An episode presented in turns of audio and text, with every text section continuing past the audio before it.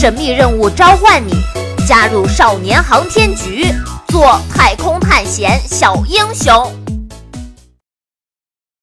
第十二集：任务的秘密下。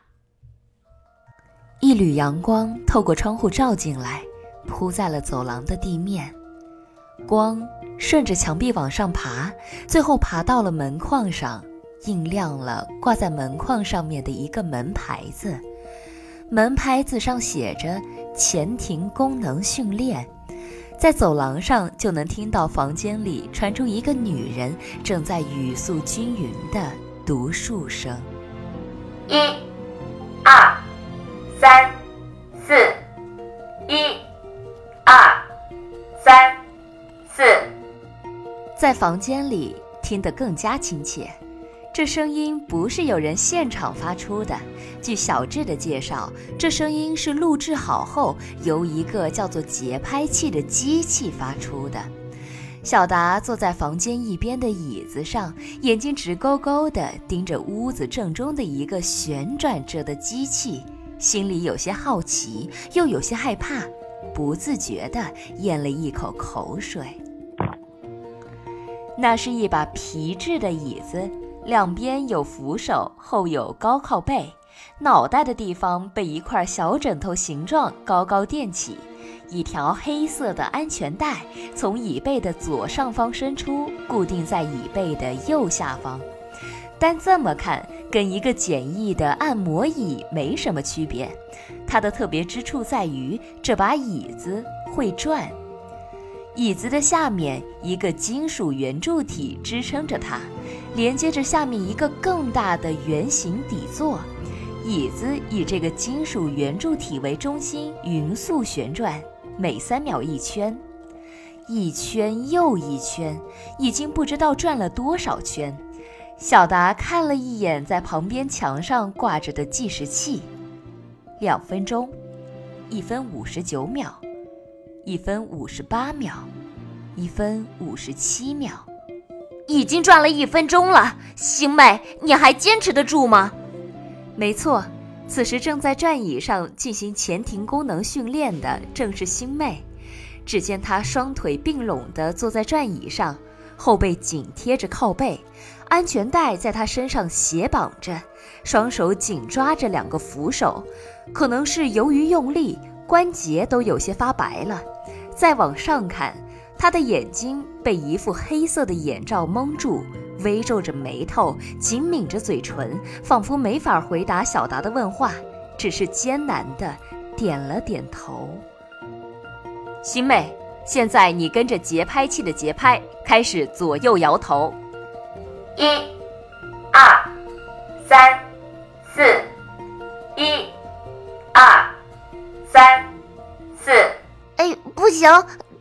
等一下，等一下，小智，暂停转椅，头先不要动，摘下眼罩，缓一缓。操作台前的小智摁下了转椅的开关按钮，转椅慢慢的停了下来。刚一停稳，小达就上前去帮星妹慢慢的摘下眼罩。他注意到星妹的脸色煞白，豆大的汗珠从她的头上流下来，下嘴唇上还有两个明显的牙印。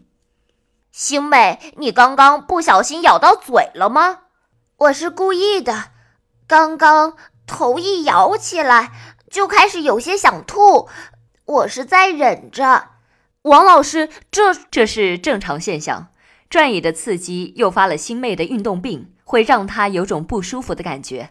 啊，我也会这样吗？每个人的身体状况不同，感觉也是不同的。前庭功能弱的人在左右摇头的时候，这种不适感就会加重。小达，你平时晕车吗？我不晕，我也不晕的。王老师，我觉得我还能再试一试。第一次就没有完成，紧接着第二次完成的几率会更小。星妹，你还是先回去休息一下吧。小达，你来。星妹被小达从转椅上扶了下来，虽然有些不太情愿，但感觉自己走路都走不稳，他也没有再坚持。换小达坐了上去，绑好安全带，又戴上了眼罩。做了一个很大的深呼吸，然后向王老师点了点头。好，小达，做好准备，计时开始。随着计时器从三分钟变到两分五十九、两分五十八，转椅缓缓地启动了。一、二、三、四，一、二、三、四。小达终于知道这是一种什么感觉了。随着旋转的圈数越来越多。他的屁股坐得有些不太踏实了，蒙着的眼睛让他对上下的感觉越来越模糊。一、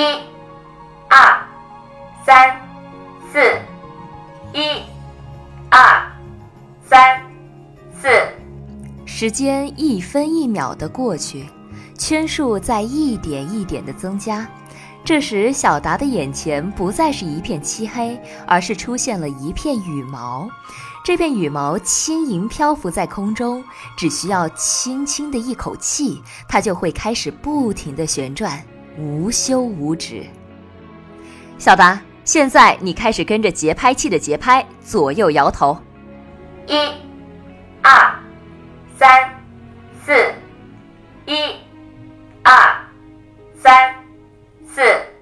左右摇头，哪里是左，哪里是右？小达现在已经分不太清楚了，方向对他来说已经失去了意义。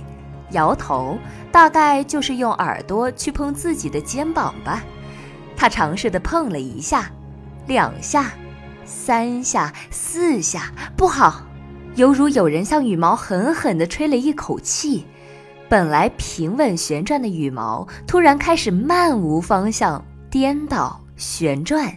小达则跟着这片羽毛一起旋转、颠倒，漫无方向。不行，不行了，我我，我想吐。小智，停止转椅。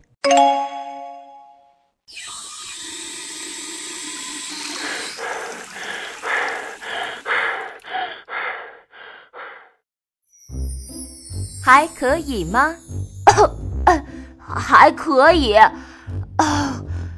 本来以为能一次完成的，哪有那么简单？你们人类太适应地球的环境了，外太空可没有那么舒服。你自己可以，我就先回去了，休息一下。这种训练不能太着急。嗯。小达拧开水龙头，又狠狠地洗了一把脸。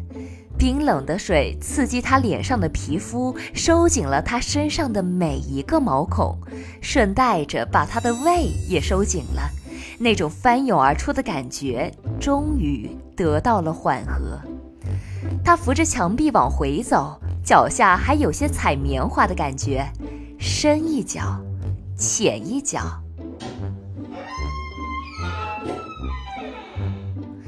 不经意间，一扇虚掩着的门被他推开了。小达往里头望了一眼，没有太在意。哎，王老师啊，怎么又忘了关办公室的门了？等等，王老师的办公室是不是应该有六零幺号文件？此时，走廊里、办公室里都没有人。他把办公室的门拉开一道缝，轻手轻脚的。钻了进去。